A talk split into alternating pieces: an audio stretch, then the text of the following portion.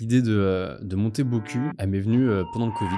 Boku, une start-up fondée par William Montagu en 2022, représente bien plus qu'une simple entreprise. C'est un véritable mouvement visant à transformer nos habitudes d'hygiène personnelle et réduire notre impact sur l'environnement en proposant une solution qui transforme nos toilettes en toilettes japonaises. Avec une base de 100 000 utilisateurs satisfaits, Boku s'efforce de rendre son produit accessible à tous en le proposant à un prix abordable et en facilitant son installation. Dans cette interview, nous allons plonger dans l'univers de Boku et découvrir comment ils ont réussi à introduire un produit inhabituel sur le marché français en utilisant notamment une stratégie marketing basée sur l'humour et l'accessibilité. Nous explorerons également les ambitions du CEO pour l'avenir de la marque. Au programme, l'expansion en B2B et le développement d'une gamme de toilettes japonaises plus sophistiquées. Tu es le cofondateur de Boku, euh, qu'on a actuellement sur la table parce que c'est beaucoup plus imagé avec le produit. Tu disais que souvent, les mm. gens ont du mal un peu à, se figurer ce que c'est qu'un système de toilette japonaise. Absolument, ouais. Quand on montre le produit, personne ne sait ce que c'est, et quand on l'explique sans le montrer, personne ne comprend non plus. Donc là, j'explique, et en plus on le voit, donc c'est parfait. Ah, super. Est-ce que tu peux décrire un peu du coup, avant qu'on rentre dans le, les, les e-commerce classiques, un peu comment est-ce qu'il marche ce produit-là? Ouais, absolument. Donc en fait, c'est un, on va déjà euh, donner la proposition de valeur de Boku. Donc euh, Boku, le bidet Boku, c'est un produit qui te permet de transformer tes toilettes classiques en toilettes japonaises en 10 minutes et sans travaux. On le rappelle, hein, le conseil des toilettes japonaises, c'est de te laver les parties intimes après que tu sois aux toilettes. Tout le monde ne le sait pas. Et euh, voilà, c'est un produit qui fonctionne sans électricité. C'est avant tout un design très très fin, comme tu peux le voir, et de la plomberie très très fine. Et uniquement avec la pression de l'eau qui est naturellement présente dans euh, ta tuyauterie, tu arrives à avoir des jets qui sont hyper précis et localisés. Ok. Voilà. Et donc on dit un truc sur les, les toilettes japonaises, c'est qu'une fois que tu les essaies, c'est très dur de revenir en arrière. Ah, clairement, une fois que tu les essaies, une fois que tu les, tu t'y es habitué pendant 2-3 jours, il n'y a, pas de, y a pas de comeback. Quand tu goûtes à un tel niveau d'hygiène, mais c'est, c'est, c'est fini, tu te dis, mais le PQ, mais c'est du gravier. C'est no way, no way, no way. Ah et tous ceux qui sont allés au Japon euh, savent très bien de quoi je parle. Avant de démarrer ce podcast, je voulais vous dire que le 4 octobre 2023, je serai au salon La Deep Tech Voix Big, organisé par la BPI. Il me dit dans l'oreillette que c'est aussi le jour de mon anniversaire, même si on s'en fout. C'est un salon qui se passe à l'Accor Arena et qui est 100% gratuit. Il met en avant les experts et les futurs pépites de demain, ceux qui bossent sur des sujets de rupture comme la réparation du vivant, les nouvelles mobilités ou l'éradication des déchets. Parmi les invités, il y a une sélection de pointures. Ceux que j'ai notés personnellement, David Louapre, euh, de la chaîne YouTube Science Étonnante, qui a 1,33 million d'abonnés quand même. Nicolas Dufour, évidemment, le directeur général de la BPI. Et une petite dernière, c'est Emmanuel Marciano, qui est la cofondatrice d'Akemia. C'est l'une des pointures mondiales dans la découverte de médicaments, qui a levé entre autres 30 millions d'euros en 2022. Bref, passez me faire un coucou à Bercy le 4 octobre. Je vous mets le lien de la billetterie en description. Ciao à tous. Alors écoute, je vais te laisser continuer juste après sur un peu l'histoire de la jeunesse de Boku. La raison d'abord, expliquer pourquoi est-ce que je te reçois dans ce podcast. Euh, j'ai très souvent des, conversations du coup avec des e-commerçants qui se posent tous une question, c'est euh, est-ce que je grossis vite par rapport aux autres? Hmm. Et à chaque fois, donc moi j'ai un peu un top, c'est-à-dire je sais quelle marque, quelle marque que je connais a fait les plus gros chiffres la première année, la deuxième, la seconde, et enfin, la, troisième. Et aujourd'hui, j'en ai pas trouvé. Euh, tu m'en as donné une d'ailleurs, une exception qui était, j'en ai pas trouvé qui grossit, qui a fait une meilleure première année disons que beaucoup. Hmm. Sur les chiffres, vous communiquez dessus, vous avez fait un, donc la date de création c'est décembre 2022, de commercialisation c'est ça? Ouais. Euh, vous avez fait un mois de juillet record à 870 000 euros de CA. Vous avez terminé l'année entre 7,2 et 8 millions de chiffre d'affaires. C'est la première année. Donc, forcément, on se pose pas mal de questions quand, d'un point de vue extérieur et qu'on voit une, telle, une telle success story. Est-ce que d'abord tu peux nous expliquer un petit peu, parce qu'il y a une grosse partie euh, qui est évidemment le product market fit, est-ce que tu peux nous expliquer déjà comment tu t'en es venu à faire un business de toilette japonaise? Ouais, absolument. Euh, donc en fait, l'idée de monter Boku, elle m'est venue pendant le Covid. Et euh, en gros, quand j'entendais parler des pénuries de papier toilette et que je voyais mes parents et moi aussi, tout le monde se ruer sur le PQ, je me suis dit qu'il allait y avoir un gros problème. Et il faut savoir qu'à la base, moi, je suis designer industriel. Et en fait, en tant que designer, tu as une mécanique qui se met en place dans ton cerveau qui est je vois un problème et j'imagine instantanément une solution. C'est un réflexe de base, de base, de base. Et je me dis, j'ai plus PQ, comment je fais? Et je commence directement euh, à penser au bidet des grands-parents qui sont tous sauf sexy, qui prennent beaucoup de place et qui sont enlevés des maisons à la pelle euh, de nos jours, et les toilettes japonaises génial, mais hors de prix. Hors de prix, euh, en France, personne ne connaît trop ça. Euh, pour les installer, il faut être propriétaire, faut faire des travaux, faut l'électricité. C'est un bazar sans nom. Et c'est là que j'ai compris qu'il y avait une faille. Il y avait un entre-deux qui n'était pas adressé, un marché d'entre-deux qui n'était pas adressé. Or, euh, la bouteille d'eau ou la petite douchette, mais qui n'est pas pratique à manipuler, on s'en met partout, c'est pas hygiénique parce que ça passe vraiment de main en main. Et là, je me suis dit, OK, il y a quelque chose à faire. Et donc, j'ai commencé à, à, me documenter sur les toilettes japonaises. Et euh, j'ai vu que c'était un truc de dingue. Enfin, au Japon, il y a plus de 70% des foyers qui en ont. Euh, en Chine, il y en a énormément aussi. Et, euh, en fait, dans, les pays asiatiques, et, comme le Japon ou l'Est de la Chine ou même les États-Unis, si tu veux, tu as des concepts qui existent et qui arrivent en France 6-7 ans après. en Europe plus généralement, et qui explose. Et donc, il y avait déjà une, proof, une, preuve que le produit fonctionnait sur le marché asiatique. Je me suis dit, OK, c'est plutôt bon signe. Et j'ai vu qu'en France, on, allait, on était confronté au problème de PQ. Et euh, quand j'ai regardé un petit peu des articles, des avis de personnes qui avaient des toilettes japonaises ou qui en avaient vu au Japon, à chaque fois, c'était un truc de dingue. Et donc, je me suis dit, OK, là, il y a un petit truc à faire. Et c'est de là qu'est né, c'est, de là qu'est né, Boku. Euh, le, parce que du coup, toi, tu es designer produit, tu disais à la base. Hmm. Le, design d'un produit comme ça, enfin, entre le moment où tu commences à capter qu'il y a cette place sur le marché et le moment où tu as le produit dans les mains, la première version, ça met 9 mois. Ça allait, en fait, ça allait très vite euh, parce que j'étais bon, tout seul, mais moi, à la base, donc, je suis designer industriel, je fais du marketing et du web design. Euh, et donc, je, je, savais quel produit faire et comment le vendre. Donc, ça allait très, très vite. Et par contre, je suis pas ingénieur. Donc de base, pour sourcer mon produit, euh, j'ai très vite compris que les toilettes japonaises étaient fabriquées en Chine. Toilettes japonaises qui sont d'ailleurs d'origine suisse. Voilà, très sympa. Belle appropriation culturelle que voici, mais c'est comme ça. Et donc j'ai commencé à, chercher en Chine, à sourcer des usines à distance, parce que c'était le Covid, sur euh, les toilettes japonaises et les produits annexes. Et j'ai trouvé une typologie de produits qui était plutôt intéressante, qui ressemblait lointainement à ça. Et concrètement, ce produit, la Bideboku, c'est un condensé de toilettes japonaises où tu enlèves la céramique, tu enlèves l'électricité, tu enlèves les mécaniques, les vis, les machins, il te reste avec une sorte d'organe et cet organe, il a fallu le redesigner. Et du coup, moi, j'ai fait le design. Donc, c'est un peu euh, lui euh, de ton, de ton produit, si tu veux, quoi, l'ergonomie, tout ça, la prise en main. Et j'ai trouvé un bureau d'études asiatiques intégré à une usine qui, eux, ont tout le côté euh, ingénieur en expertise et qui ont créé l'intérieur du produit, la mécanique que moi, je ne maîtrise pas. Et donc, on a travaillé ensemble, main dans la main, pour créer, arriver à ce produit-là, en l'occurrence. Et, et, ça a été délicat de trouver une usine qui était de un prête à faire ça et qui était surtout labellisée SMETA, euh, parce qu'en fait, en Chine, tu as beaucoup d'usines un peu euh, border qui font un peu tout n'importe quoi. C'est parfois encore le Far West, même si aujourd'hui, c'est presque plus le cas. Et euh, moi, je voulais une usine où j'avais pas de mineurs qui bossaient la nuit, je sais pas combien d'heures par jour. et du coup, je voulais une usine plutôt éthique. Et donc, j'en ai trouvé une. Smeta, c'est une labellisation internationale. Et donc, j'ai dû trouver d'abord une usine labellisée, un bureau d'études prêt à travailler avec moi qui avait une idée sur un marché qui n'exploite pas du tout, parce que l'Europe, pour les toilettes japonaises, c'est très, très lointain. Et donc, au bout de neuf mois, j'ai eu un proto et c'est avec ce proto que j'ai lancé Ulule, la campagne de crowdfunding. Ok. Et euh, souvent, pendant le développement produit, il y a beaucoup de phases d'itération où tu le montes à des gens, tu le testes, etc. Toi, tu as pu faire ces phases de test, sachant que c'était. On les a fait, mais à la fin, est vraiment en accéléré. Ok, donc tu as quand même une grosse phase où. Et une grosse phase où euh, j'étais. allé à la confiance. Quoi. Je sais, je sais que le, le fait de se prendre des jets d'eau dans les fesses, concrètement, c'est génial. Ça marche dans plein de pays, les gens adorent. Donc, ça, ok.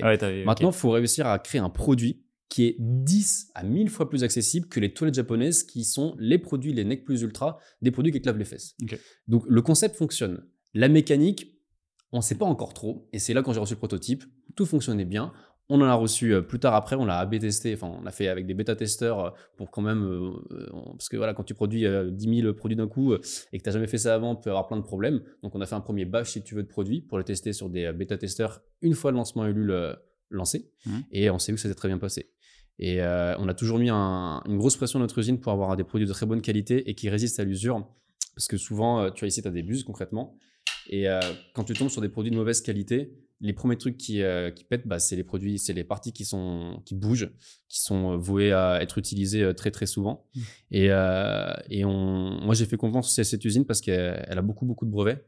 Et en gros, dans ce produit-là, si tu veux, tu n'as aucun tube, tu n'as aucun câble, tu n'as rien. Et tu te dis, mais comment est-ce que l'eau, elle circule? Ça, c'est grâce à une technologie de euh, d'assemblage par ultrasons. En fait, ici, en gros, tu as deux plaques. Le produit, est, c'est deux plaques qui sont pressées les unes contre les autres et qui fusionnent par ultrasons. Ce qui fait qu'à l'intérieur, tu as des cavités qui se soudent entre elles et tu as zéro fuite parce que tu n'as pas de tube et tu n'as pas de connectique. Et ce qui fait que le produit est hyper durable et aussi hyper fin et très solide puisqu'il est 100% en plastique euh, plutôt dense. Combien ça coûte Parce que vous avez aussi une version portable, je crois? C'est ça. Ce produit-là, on le vend entre 139 et 149 euros sur notre site web. Et il y a une version portable qui est le Boku Mini, qui est né directement d'un besoin et d'une envie des utilisateurs du bidet Boku d'avoir cette hygiène-là en dehors de chez eux. Parce que les gens vont au travail, ils vont en vacances, en famille, je sais pas où. Et quand ils n'ont pas de bidet Boku et qu'ils s'y sont habitués, c'est un fléau, c'est un désastre, ils détestent ça. Et du coup, ils nous ont demandé une version portable, pareil, qu'on a sorti. Et euh, ça, c'est un produit qu'ils vendent surtout en fait en upsell.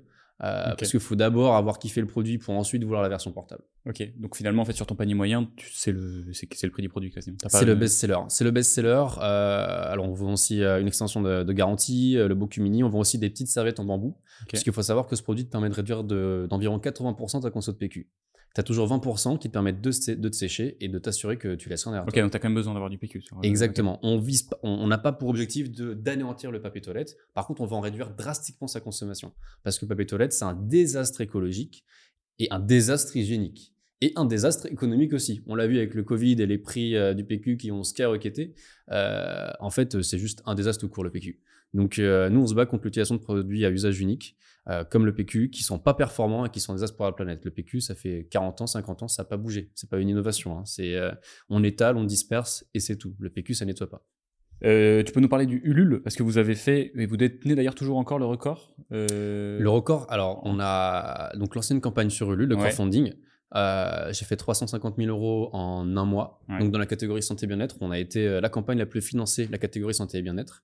Et il y a Inga, euh, salut, euh, qui, qui nous ont dépassés, mais ils ont fait une campagne de 5-6 mois. Enfin, ils ont fait une campagne d'un mois et une prolongation de genre 5 mois derrière.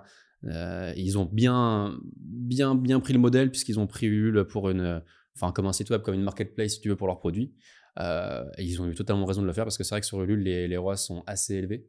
Euh, Il y a tout ce côté nouveau, euh, innovation, euh, crowdfunding. Je participe à un projet qui est encore naissance. Et en fait, quand tu, quand tu passes sur Ulule, quand un client achète chez toi sur Ulule ou Kickstarter ou autre, il achète pas un produit. Il achète une aventure, tu vois. Et ça, ça fait toute la différence. Et aujourd'hui, les clients qui ont acheté chez nous ou qui ont acheté chez Inga, ils se battent corps et âme pour nos boîtes et pour ta boîte, puisqu'ils ont participé à sa construction.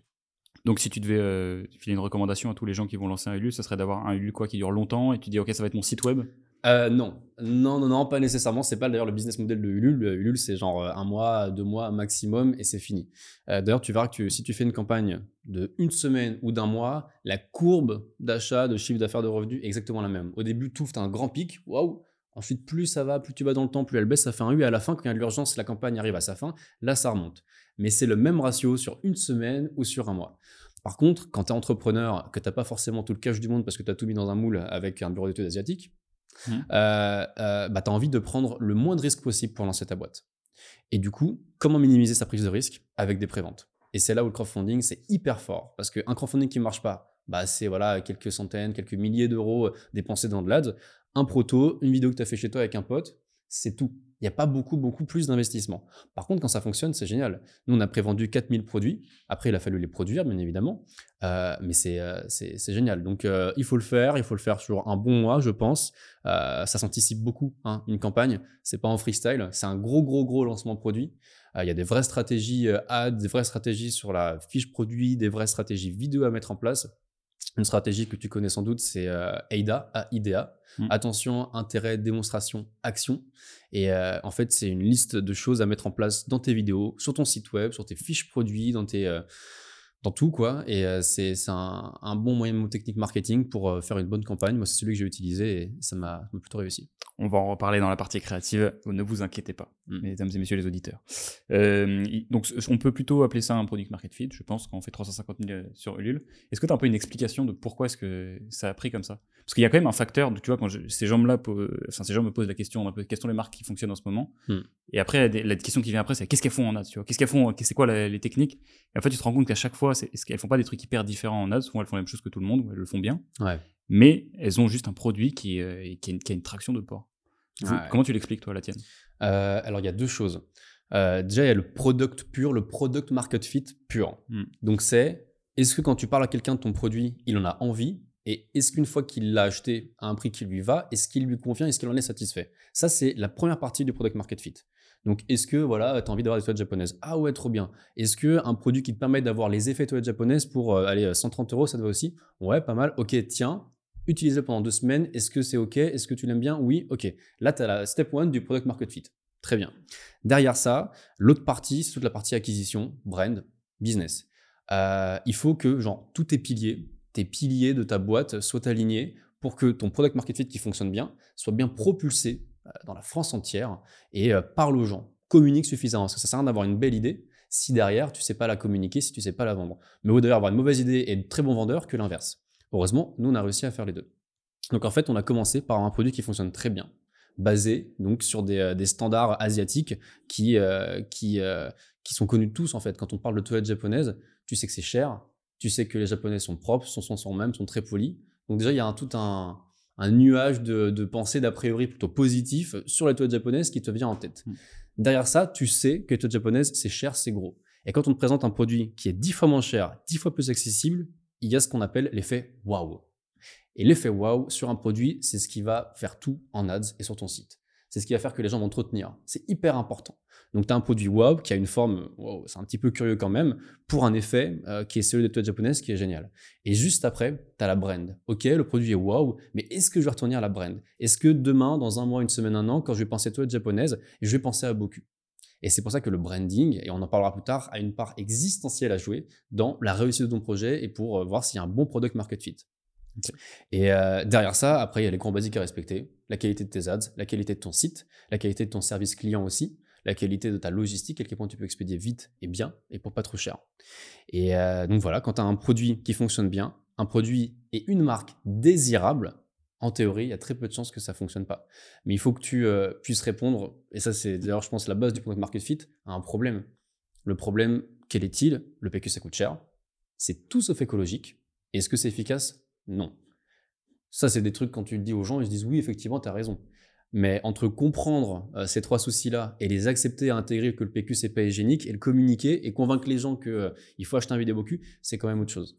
Il y a un truc, c'est que euh, a posteriori, c'est toujours très facile, tu vois, d'identifier euh, pourquoi est-ce que les product market fit ont fonctionné. Mm. bah, c'est ce que tu viens de décrire. Ce qui est très dur, c'est de savoir les voir, et, et c'est là où je me dis que ton background, tu, tu l'as décrit de, tu vois, designer industriel, a dû t'aider à avoir des solutions aux problèmes. Ouais. Et euh, je me rends compte aussi beaucoup, c'est plus tu, enfin, tu t'avances dans une aventure entrepreneuriale où tu es habitué à résoudre des problèmes, plus tu vois des opportunités partout. Ah oui. Et, euh, et donc c'est très dur parce qu'à la fois t'as pas vraiment. C'est un truc sur lequel les gens, tu vois, quand, quand on t'écoute, je pense que quelqu'un qui veut monter une marque commerce se dit mais comment je fais pour trouver l'équivalent d'un Boku sur un autre secteur Hmm. euh, Je suis pas sûr qu'il y ait de tuto tu vois, pour ce, pour ce truc-là.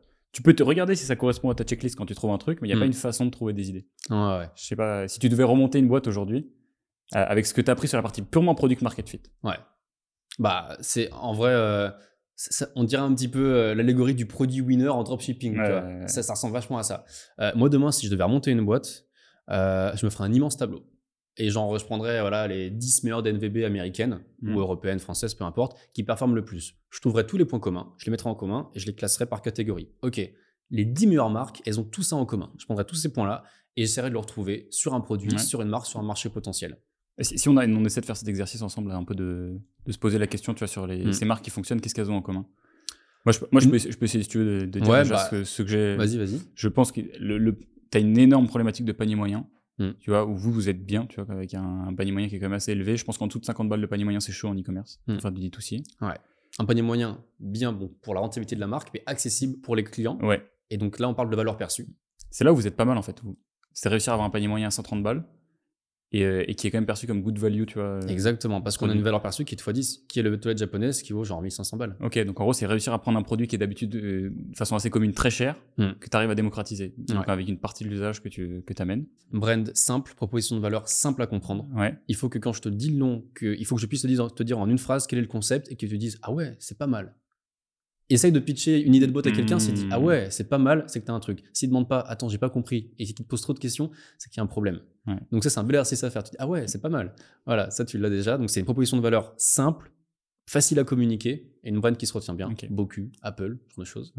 Je t'ai reçu peut-être un, un ton assez remarquable, parce que tu as la brand, évidemment, mais euh, il y a quand même y a un ton beaucoup. C'est-à-dire que euh, on parle de communication chez Ouais. nous, on parle de promotion, on parle de réduc, Ouais. réducu quoi. Mm.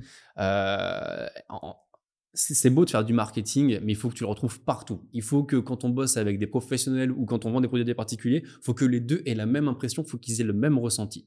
Puisque si des clients, euh, des clients lambda euh, particuliers achètent ta brand et qu'ils ont, ils ont kiffé ta brand pour ce qu'elle est, Mm. les professionnels ils vont réagir pareil. En fait, c'est des humains derrière, donc il faut y penser. Et l'humour chez Boku a une part existentielle, une part très importante. Le constat de base, il est très très simple. Euh, on aborde le sujet, le marché de l'hygiène. Encore plus difficile, le marché de l'hygiène intime.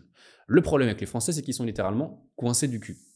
Et donc pour aborder le sujet de l'hygiène intime, bah il faut enlever toute cette gênance-là. Et l'humour, les blagues, c'est parfait pour. On rigole bien, on enlève tout le côté gênant, on le met de côté. Voilà, plus d'a priori, plus de gênance, on peut discuter caca pipi entre nous, c'est tout bon. Et une fois que tu as enlevé tout ça, là tu peux commencer le dialogue. Et là, on est tous confrontés au même problème. On a tous les mêmes parties organiques, plus ou moins, les mêmes organes, et les mêmes challenges, les mêmes prix du PQ, les mêmes sensations, etc. etc. Et en fait, c'est là où les arguments, ils, ils, ils frappent et ils vont droit au but. Mais faut réussir à engager le dialogue. Et là, l'humour, c'est bien. Mais l'humour, quand on fait trop ou quand tu le fais mal, ça devient vide obscène ou euh, truc de gros porc ou euh, trop trop beauf quoi. Mm. Donc faut, faut, faut se balancer entre les deux. Il faut être désirable sans se faire prendre pour euh, des, des, des, des gros mongols, une marque pas sérieuse, et euh, toujours réussir à vendre et en même temps rassurer les gens. Ouais, on dit souvent dans les plateformes de marque qu'avec chaque valeur, il faut arriver à définir une limite. Donc, par exemple, on est, euh, on est amical, mais on n'est pas, euh, on n'est pas familier. Ouais, par exemple. Avoir- Exactement. et tu peux avoir des, des limites comme ça, et ça me fait aussi beaucoup penser à la façon dont, tu vois, le, le marché du, du plaisir intime, donc plutôt sur les Ah sextoys, etc. On dit aussi market son, ces trucs. C'est très, euh, le fait de libérer la parole en soi est, une, est quasiment une innovation, tu vois. Mmh, mmh, Euh, ouais. sur le truc. Vous, vous mettez où les limites? Parce que plus vous allez grossir, plus vous allez devoir parler. euh, On, bah, on empiète des cases carrément en fait sur les, les projets futurs qui vont arri- arriver avec Bokeh. Aujourd'hui, vous êtes 100% D2C, vous allez attaquer le B2B. Mm. Est-ce que vous pensez qu'à un moment, cet humour, euh, il ne va pas vous desservir? Euh, franchement, cette, cette, cette question-là, on me la pose depuis le début de Boku, avant même Mm. que je l'ai créé. On m'a toujours dit oui, euh, quand même, tu vas un peu fort, vas-y moins fort, vas-y moins fort. Et j'ai toujours dit non. On a toujours gardé la même vibe, la même DA, et ça nous a plutôt réussi. Donc on va la garder pendant un bon moment. Par contre, tu vois, la stratégie, euh, l'outil final de Boku, c'est de vendre des vraies toilettes japonaises. Je contextualise un tout petit peu. On peut pas pénétrer le marché aujourd'hui français avec des toilettes japonaises. C'est impossible. Ça coûte trop cher. Il y a un manque d'éducation. Ça fonctionnerait pas. Donc on commence. euh, on pénètre le marché avec un produit très accessible, peu cher. Des effets qui fonctionnent hyper bien. Et petit à petit, on monte en gamme. On monte en gamme. Et on monte en gamme auprès de nos clients qui nous sont fidèles. Et aujourd'hui, on a fait des sondages auprès de nos clients et tu as quasiment 70% de nos clients qui sont prêts à monter en gamme avec nous. À partir sur des produits autour de 300 euros, puis à monter, puis à monter, puis à monter. Euh, et donc, in fine, notre but, c'est de vendre des vrais gros WC japonais de ouf. Genre, euh, voilà, entre 1000 et 3000 euros. Mais innovant, un truc qu'on n'a jamais vu en France, en Europe ou nulle part ailleurs. Et c'est là où le côté design, RD euh, aura une part très importante. Le truc, c'est que quand tu vends des produits à 3000 balles, bah, pipi caca, euh, ça va un temps. Mm. Et donc, à ce moment-là, on sait qu'on va devoir freiner un petit peu sur certains segments de notre acquisition pour vendre certains types de produits à certaines cibles. Donc 80% de notre business, euh, c'est du gros gros humour, mais on sait que 20%, là, très très prochainement, ça va être un peu plus sérieux. Oui. Parce que quoi qu'il arrive, tu as besoin d'être rassuré à un moment.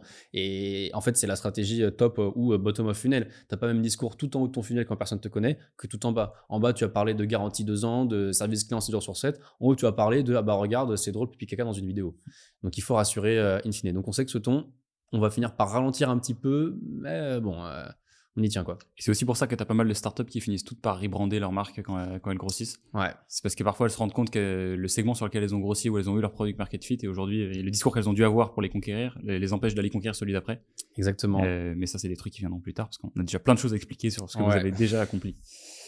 La première partie qui est remarquable chez vous, c'est sur euh, le discours évidemment créatif, particulièrement dans les ads. Hmm. Euh, vous êtes très très fort sur cette partie-là Ouais. et, euh, et j'ai vu beaucoup de créa euh, évidemment. Donc je peux et je peux le dire. Aujourd'hui, comment est-ce que vous fonctionnez sur la partie production de créa? Et parce qu'il y a un truc aussi d'ailleurs, juste et après je te laisse répondre, c'est que dans les, la checklist qu'on disait sur les, les marques américaines, il y a un truc qui, qui marche bien mais qui est pas présent partout, c'est la marque incarnée. Euh, toi, tu choisis aussi de, de te montrer dans, dans des pubs. Mm. Euh, D'un point de vue créatif, comment vous avez fait la stratégie et comment est-ce que vous- ça se manifeste à l'échelle d'une semaine ou d'un mois? Absolument. Euh, alors déjà pour revenir sur ton histoire d'incarner la marque, c'est hyper important de personnifier et d'incarner sa marque. Donc avec du personal branding, comme le fait euh, Justine, Justine Hutto de, de Respire, comme le font plein d'autres personnes. Euh, ce qui se passe, c'est qu'aujourd'hui, tu es tellement euh, inondé de, publicité sur Insta, Facebook, euh, que si pour une marque, tu vois, mille et un visages, c'est un peu, c'est un, un frein en plus pour, se permettre, pour, permettre, pour permettre aux gens de la retenir.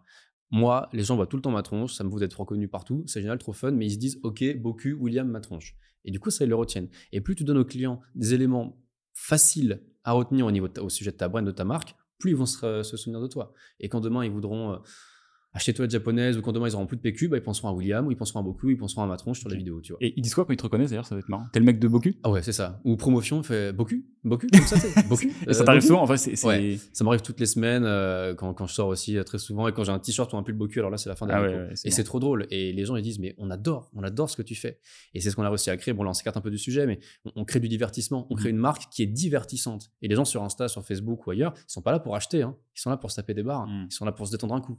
Et quand tu arrives à détendre un coup les gens, à les faire rigoler sur Insta, sur ton site, dans tes produits, dans ton packaging ou sur toi-même avec ton logo, ton Boku, c'est génial. Là, tu as une marque hyper désirable qui fonctionne bien. Pour revenir à la stratégie de création vidéo, euh, en fait, de base, euh, il faut analyser le fonctionnement de ta boîte euh, par rapport à ses canaux d'acquisition principaux. Nous, notre canal d'acquisition principal, ça reste Facebook Meta. Comment fonctionne Facebook Meta? Facebook adore les vidéos. Ok, très bien, fine. Donc il faut en produire beaucoup. Donc la première chose qu'on a fait, c'est commencer à se staffer pour de la créa vidéo et pour de la stratégie de création de contenu. Donc on abordait tout à l'heure le sujet du créative stratégiste, qui est un pilier même de beaucoup, euh, qui est un pilier d'autres entreprises aussi, mais surtout en fait aux US. Et c'est une personne qui va réfléchir à la stratégie de la création de vidéos. C'est un- une personne qui avait très créa, en même temps très marketeur, en même temps très commercial. Ce qui est un mix qui n'est pas tout à fait Mmh. évident à avoir. Donc concrètement, euh, la stratégie de base est la suivante. Euh, déjà, on connaît toutes nos forces et nos faiblesses. On sait pourquoi les gens achètent chez nous et on sait surtout pourquoi ils n'achètent pas chez nous. Et le but, c'est de mixer les deux, d'exploser euh, les pains de pourquoi est-ce que j'achète pas, j'achète pas chez vous et de d'incarner à fond les, euh, les bénéfices produits et pourquoi les gens achètent chez nous. Ok. Une fois- Excuse-moi, juste pour creuser sur ce point-là avant que tu, Ouais. tu continues. C'est par quoi, par exemple, tu as des exemples dans les. Pourquoi est-ce qu'ils achètent pas chez vous Euh, bah, premier, premier frein, c'est l'installation. Ouais. Est-ce que je vais réussir à l'installer? Deuxième frein, c'est déjà, mais est-ce que je vais même prendre un jet d'eau dans les fesses? Ça, c'est les deux gros premiers vrais freins. Tu vois, as un troisième frein, tu as des gens qui pensent que juste, euh, c'est pas, euh, c'est pas hygiénique de se laver avec de l'eau. Hmm. C'est un petit frein secondaire, mais voilà. Donc, tu as l'installation et tu as. alors, si on compare pas aux toilettes japonaises à 1500 balles, tu as aussi le prix, Ouais. par exemple. Ok, euh, vas-y, euh, 130 balles, 140 euros pour me laver les fesses, hmm, un peu cher. Hmm. Sauf que quand tu fais les calculs pour une famille de 4 par an, ça fait entre 250 et 300 euros d'économie de, de PQ réalisée. Donc ton produit à 130, 140 euros, il est vite rentabilisé, tu vois. Donc voilà. Donc l'idée, c'est d'identifier tes pains, euh, les, les freins, les freins à l'achat. Donc de tous, tous, très très bien les connaître. Derrière ça, tu vas aller analyser toutes les tendances, les meilleurs ads. Qu'est-ce qui fonctionne le mieux? Qu'est-ce qui fonctionne le mieux? Qu'est-ce qui fonctionne bien aux US, en Pologne, je sais pas où, à gauche, à droite? Et donc là, ça donne des tendances, ça donne des vibes, des mécaniques de vidéo qui fonctionnent très bien et que tu peux toi réutiliser en confrontant tes pains et tes bénéfices produits. De là, tu mélanges tout ça et tu testes. Et là, c'est du testing, du testing, du testing. Donc derrière ça, pour tester, donc nous, on a le créatif stratégiste qui donne des tendances, des mécaniques de vidéo. Nous, on amène dedans nos bénéfices produits, nos pains. Derrière ça, on crée des scripts très très drôles avec notre humour et c'est là la brand très très très importante. Derrière ça, on envoie tout ça à des créateurs de contenu qui sont eux excellents pour transmettre un message avec une énergie, un style de vidéo, etc. Derrière ça, tous les rushs, on les envoie à un monteur et une monteuse. On les met sur Facebook Ads, on analyse, on a test et on crée des dizaines et des dizaines de hooks sur euh, une seule vidéo, tu vois. Ça va très très, ça va très très loin. Euh, et là, on optimise, on optimise, on optimise. Et derrière ça, ensuite, tu as différents types de vidéos. Si tu es en bottom of funnel, il faut que les gens se souviennent de toi, tu vois. Un truc, waouh, ok, j'aime bien, je like. C'est pas grave si on passe sur le site, il faut qu'ils se disent, ok, Boku, je me souviens, je sais ce que c'est. En middle of funnel, il faut leur dire, regardez, Boku, c'est vraiment bien en fait. Tels arguments, tu rassures un peu plus, mais c'est toujours très fun, il faut que tu restes désirable. Et en bas de funnel, là, euh, l'éducation, c'est un petit peu fini. Là, on rassure. Là, on dit, c'est génial. Vous allez économiser plein d'argent avec ça. Vous allez être livré très très vite. Regardez, on a 100 000 clients, par exemple, tu vois. Et, et nous, on, on, investit énormément en publicité euh, pour la simple et bonne raison qu'on doit faire beaucoup, beaucoup de contenu éducatif. Il euh, faut savoir que nos clients, ils achètent en moyenne entre 3 mois et 12 mois après nous avoir connus. Donc ça, c'est un peu délicat à traquer déjà mmh. sur Facebook. Et derrière ça, il faut leur donner du contenu entre 3 et 12 mois, tu vois. C'est quelque chose. Il faut les éduquer sur des éléments euh, aussi simples que bah, le PQ, voilà, c'est pas hygiénique. Voici des avis de médecins, des études cliniques qu'on a fait sur nos produits. Regardez, vous faites n'importe quoi avec votre derrière. Et d'un côté, il faut les faire rire. Parce que si euh, demain, euh, on en a vu d'ailleurs hein, des marques euh, un peu trop carrées, un peu trop corporate, qui essayent d'aborder des sujets d'hygiène intime, ils le font de manière très carrée en mettant des médecins dès le début, ça marche pas. Personne n'a envie de regarder, voilà, de parler de microbes, genre de choses. Enfin, c'est pas sexy. Donc, il faut d'abord happer l'attention de l'utilisateur pour ensuite lui parler vraiment. Engager un discours, un dialogue qui est cohérent et qui est légitime. Je pense que je vais prendre ce petit passage que que tu viens de dire. Et si seulement je l'avais, j'avais pu le mettre sur mon site plus tôt, ce truc-là, parce que ça fait, tu vois, ça fait trois ans qu'on essaie de faire, d'expliquer ce que c'est la créative stratégie avec le labo. Mmh. Donc, en gros, pour récapituler ce que tu viens de dire, c'est s'inspirer, produire et apprendre. Donc, globalement. Et, je sais, et je, moi, je me pose vraiment la question de pourquoi est-ce que ça, en France, ça met tellement de temps à arriver ce truc là on n'est pas beaucoup Mmh. tu vois il y a pas beaucoup de gens je pense à. Rowan de, de 900 k qui est très bon là-dessus qu'on salue d'ailleurs et qui sera passé dans euh, bah, probablement l'épisode juste avant toi je pense 900 k mais ce sera pas Rowan ce sera Emmerich Ok. c'est des gens qui sont très bons aussi Mm. et on a parlé de ce sujet là c'est aussi une marque qui cartonne en ads pourquoi est-ce que ce sujet selon toi il est si peu euh, commun en France? Qu'est-ce qui bloque tu vois? Est-ce Ouais. que, tu parles tu vois tu parles à des marques moi j'ai le côté agence Mmh, mmh. je sais, il y a toujours un problème, ça, ah, je vais pas dépenser tant pour mes ads. Ah, mais les créateurs UGC, qu'est-ce qu'ils vont me faire Je pense que c'est un, problème de, euh, de, de focus. Ouais. Euh, c'est comme si tu disais à une startup de 5 personnes d'engager un RH. Hmm. bah non, euh, il ou les ROI sont mon RH, tu vois. Bah, L'humain, bof, bof, bof. Pareil, un peu pour, euh, pour le créatif stratégiste. Je pense que les gens se disent juste, OK, méta, canal d'acquisition principal, je vais juste produire masse, masse de vidéos. Et ils se posent pas de questions de stratégie pure et dure. Ils vont pas chercher plus loin. Et je pense que si aujourd'hui on leur filait en stage un créatif stratégiste, ils découvriraient en fait la, son, son, son utilité et là ils l'intégreraient directement. Donc pour moi, c'est plus une question d'awareness. Ils savent Ouais. pas que ce rôle existe et ils n'ont pas l'état d'esprit pour se dire ok, il faut pas juste produire des vidéos à la chaîne euh, en essayant de copier tout le monde, euh, ce genre de choses. Euh, ok, bah une fois que les gens, du coup c'est méta aujourd'hui, il n'y a pas trop d'autres canaux qui tournent, vous avez, vous avez du Google, du SIA Alors on a du donc on a Meta, Insta, Facebook, on a YouTube, Ouais. on a TikTok. euh, En part signifi- significative du mix ou? Euh, YouTube pas mal. hein. Ouais. YouTube beaucoup, euh, TikTok de plus en plus. YouTube parce qu'on fait des vidéos. euh, alors tu as des vidéos spéciales euh, TikTok, mettons un peu fun et tout, très cool, short. Mais tu as des vidéos qui sont beaucoup plus produites, qu'on propulse sur Facebook et sur Insta, mais qui sont surtout dédiées à YouTube. C'est des vidéos avec des grosses caméras, du rendu, euh, c'est quasiment un film le truc, tu vois. Et euh, parce que les gens qui vont sur YouTube, eux, ils cherchent un divertissement plus élevé que ce qu'on va retrouver sur Facebook et Instagram. Et ça, c'est encore un rôle du créatif stratégiste, c'est de proposer des vidéos appropriées à la plateforme sur lesquelles elles Mm. sont propulsées. Et donc YouTube, euh, ça représente euh, au-delà de 10% de notre acquisition quand même.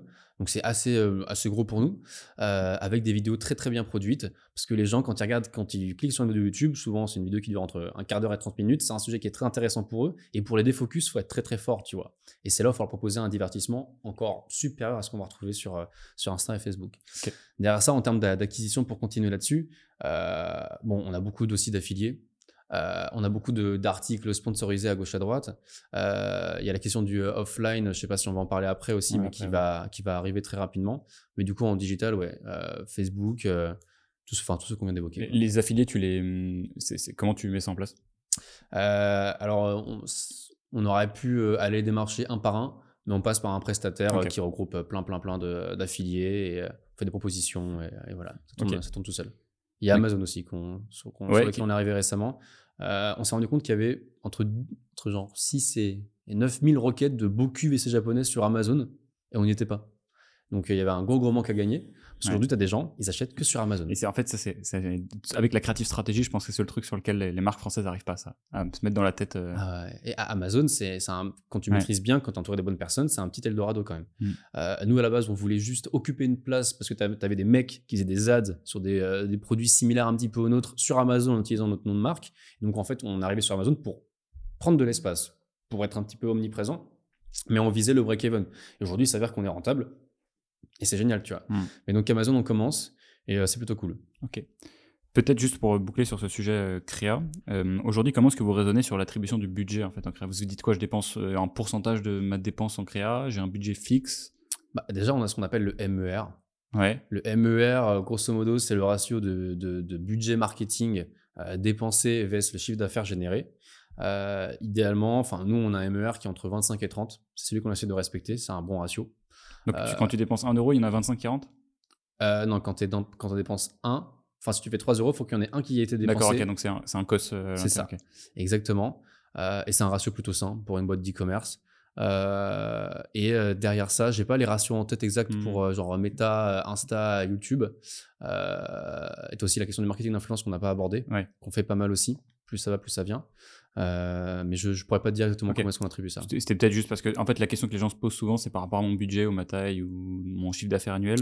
Combien est-ce que je dois allouer dans la créa? Nous, Ouais. en fait, aujourd'hui, on n'a pas vraiment de religion euh, sur ce truc-là. Non, non, non. On Enfin, ce qui est sûr, c'est qu'il faut, il faut accélérer là où tu es le plus rentable. Ouais. C'est-à-dire que si tu mets 1 euro sur Meta, que tu en récupères 5, si tu en mets 1 sur YouTube et que tu en récupères que 2, il faut accélérer sur Meta pour générer plus de marge, pour que tu puisses te permettre de mettre qu'un seul euro sur YouTube et que ça t'en rapporte que 2. Ouais. Tu vois, l'idée, c'est quand même de, d'agrandir ton panel d'acquisition euh, parce que si demain il n'y a plus de Meta, bah, on est un peu tous dans la, Ouais. dans la mouise. Quoi. Ouais, et, le tr- et la mentalité aujourd'hui un petit peu française, c'est de se dire j'ai 100 000 euros à dépenser en pub, Hmm. euh, tu me prends 1000 euros, tu me fais des créas, mais euh, je vais en mettre 99 000 dans la régie. Mm, mm, mm. Et alors voilà, t'as as maintenant plus un truc, euh, tu vois, aux US, c'est beaucoup, attends, je, quoi, je vais en prendre 15 000, je vais faire plein de créas et mon, Ouais. mon héros, il va être bien meilleur.